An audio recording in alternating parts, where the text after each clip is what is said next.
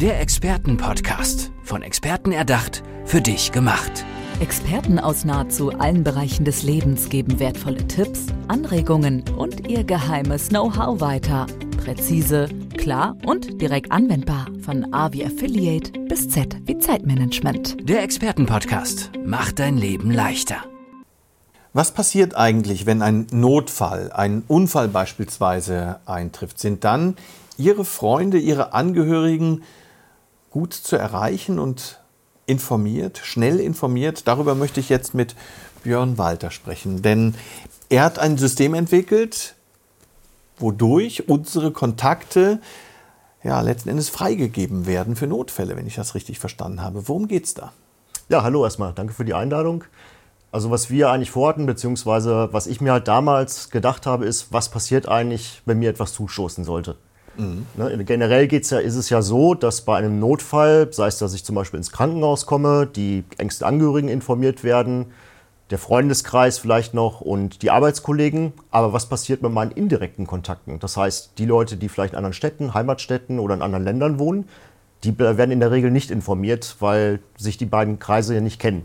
Und das ist das Problem, was ich eigentlich anfassen sollte, weil ich dazu nichts gefunden habe im Vorfeld und ich mir dann gesagt habe, gut, dann entwickeln wir das Ganze selber und stellen es halt auch zur Verfügung. Und daraus ist quasi der Dienst MCOMI entstanden. Mhm. Das ist eine App oder wie funktioniert das? Also wir haben es tatsächlich als Webdienst zur Verfügung gestellt, weil wir auch bewusst darauf achten wollten, dass es auch für ältere Menschen bedienbar sind, die jetzt beispielsweise sich keine App aus dem App Store runterladen möchten oder natürlich auch aufgrund ihres Alters, sagen wir mal, die keine Sehstärke mehr haben oder vielleicht auch nicht ganz so umgänglich sind mit ihren Handys. Es ist aber so gestaltet, dass man natürlich irgendwie diesen Webdienst auch auf dem Handy nutzen kann. Also er passt sich automatisch an.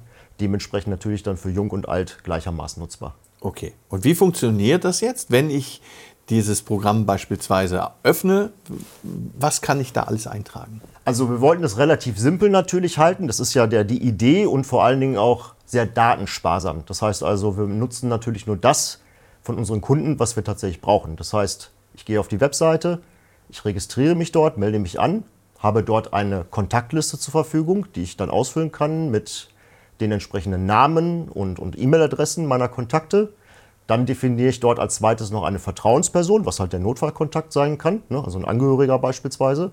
Und als drittes habe ich noch vorgefertigte Notfallvorlagen, beispielsweise für den Todesfall oder für das Krankenhaus, die ich dann wiederum meiner Vertrauensperson freigeben kann. Das heißt, äh, im Großen und Ganzen muss ich meiner Vertrauensperson noch persönliche Daten praktisch zur Verfügung stellen, die sie dann nutzen kann, um im Notfall über MCOMI die entsprechende Notfallvorlage praktisch an die Kontakte oder meine Kontakte rausschicken zu mhm. lassen. Ich wollte gerade sagen, das heißt, die eine Person informiert dann alle Kontakte, habe ich das richtig verstanden? Genau. Der Clou an der ganzen Sache ist allerdings, dass meine Vertrauensperson keinen Zugriff auf diese Kontaktliste hat. Das heißt also, es gibt einen zweiten Bereich in diesem Portal, wo sie eigentlich nur die Vorlage auswählt, sie dann abschickt und nach 24 Stunden werden alle Kontakte informiert, die in dieser Kontaktliste drinstehen, ohne dass meine Vertrauensperson selber weiß, wen sie dort einfach informiert.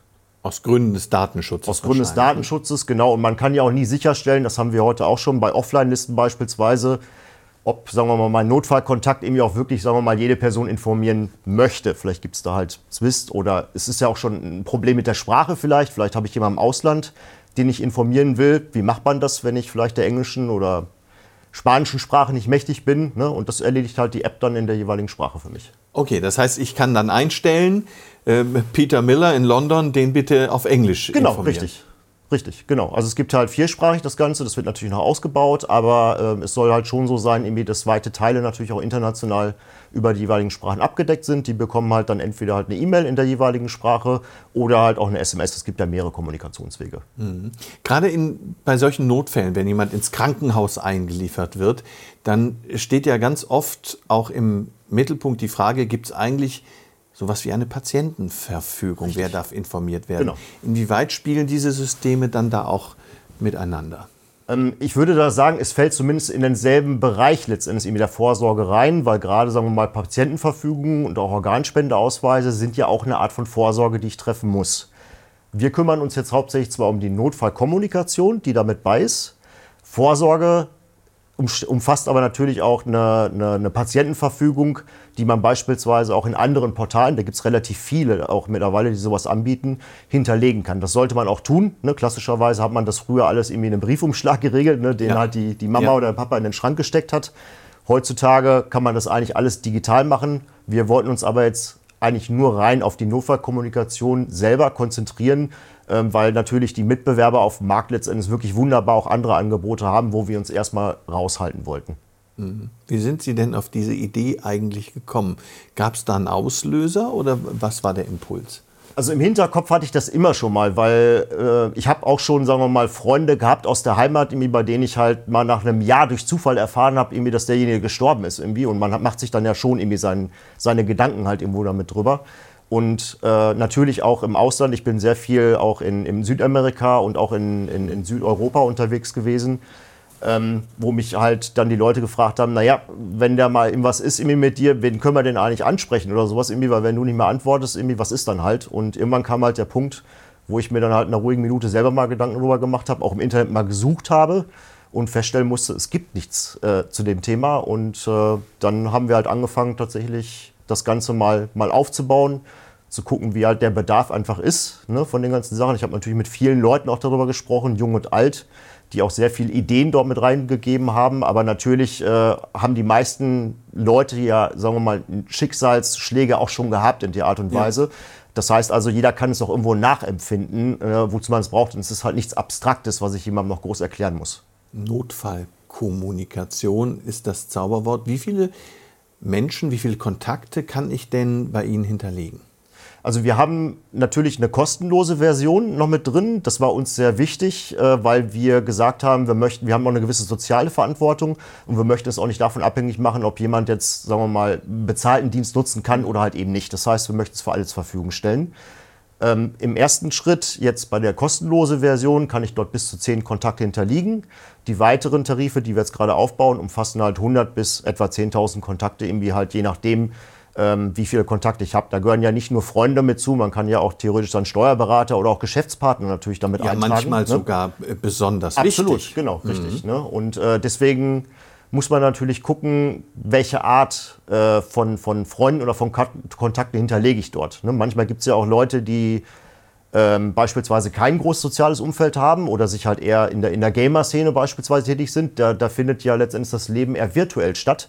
Und auch die Leute möchten natürlich auch informiert werden, wenn halt irgendwas ist. Das heißt also, man muss natürlich in, in viele Richtungen quasi denken und das halt auch entsprechend aufbauen. Mhm. Was sind denn die Voraussetzungen, wenn, wenn ich dieses System nutzen möchte? Was brauche ich dafür? Eigentlich brauche ich äh, nur die, den, den Willen, letzten Endes irgendwie das Ganze auch zu nutzen. Äh, mehr Voraussetzungen braucht man dafür eigentlich gar nicht. Also man wird ja durchgeführt. Wir haben halt das Ganze so aufgebaut, dass es halt für jeden auch geeignet ist damit bei. Eine E-Mail-Adresse natürlich sollte vorhanden sein, weil ohne E-Mail-Adresse kann ich mich nicht registrieren. Und äh, im Zweifelsfall, je nachdem, ob ich jetzt noch ähm, ähm, den SMS-Service nutzen möchte, sollte halt auch eine Mobilfunknummer hinterlegt werden. Aber das war's. Mehr brauche ich nicht. Mhm. Was ja auch immer wichtig ist bei solchen ähm, Systemen, ab und zu mal ein, ein Update machen, denn äh, auch da passiert bei den Kontakten ja was. Vielleicht will ich den einen gar nicht mehr informieren. Heißt das, ich pflege dann diese Kontaktliste, solange ich dazu in der Lage bin, auch, auch selber? Ähm, gibt es Schnittstellen zum Beispiel auch zu meinen, zu meinen Adressbüchern, die ich ohnehin digital führe? Äh, die gibt es jetzt noch nicht. Das kommt vielleicht dann später nochmal. Den Gedanken haben wir uns natürlich auch schon gemacht. Aber wir äh, raten natürlich unseren Kunden, spätestens alle sechs Monate dort mal reinzuschauen, um zu gucken, ob die Kontaktliste tatsächlich noch aktuell ist oder nicht. Natürlich auch den Notfallkontakt, irgendwie, weil der kann sich natürlich auch ändern. Also wenn ja. ich meine Mutter dort eingetragen habe und die verstirbt mir zwischenzeitlich, dann muss ich natürlich auch gucken, dass ich einen anderen oder eine andere Vertrauensperson, so haben wir sie genannt, dafür bestimme. Von daher, aber es ist natürlich einfacher, als das Ganze natürlich über eine, sagen wir, Adressbuch äh, halt zu pflegen, halt, wo ich halt immer wieder Sachen durchstreiche oder neu aufbauen muss oder das Ganze über einen Briefumschlag zu machen. Digital ist es halt einfach. Ich logge mich halt ein, kann meine Kontakte auf aktiv, inaktiv stellen oder sie rauslöschen, neu pflegen, eine Arbeit von fünf Minuten generell und damit bin ich dann schon wieder abgesichert. Björn Walter, ein tolles System zur Notfallkommunikation. Ich danke für dieses Gespräch. Vielen Dank, dass ich hier sein durfte. Der Expertenpodcast, von Experten erdacht, für dich gemacht. Wertvolle Tipps, Anregungen und ihr geheimes Know-how. Präzise, klar und direkt anwendbar. Der Expertenpodcast macht dein Leben leichter.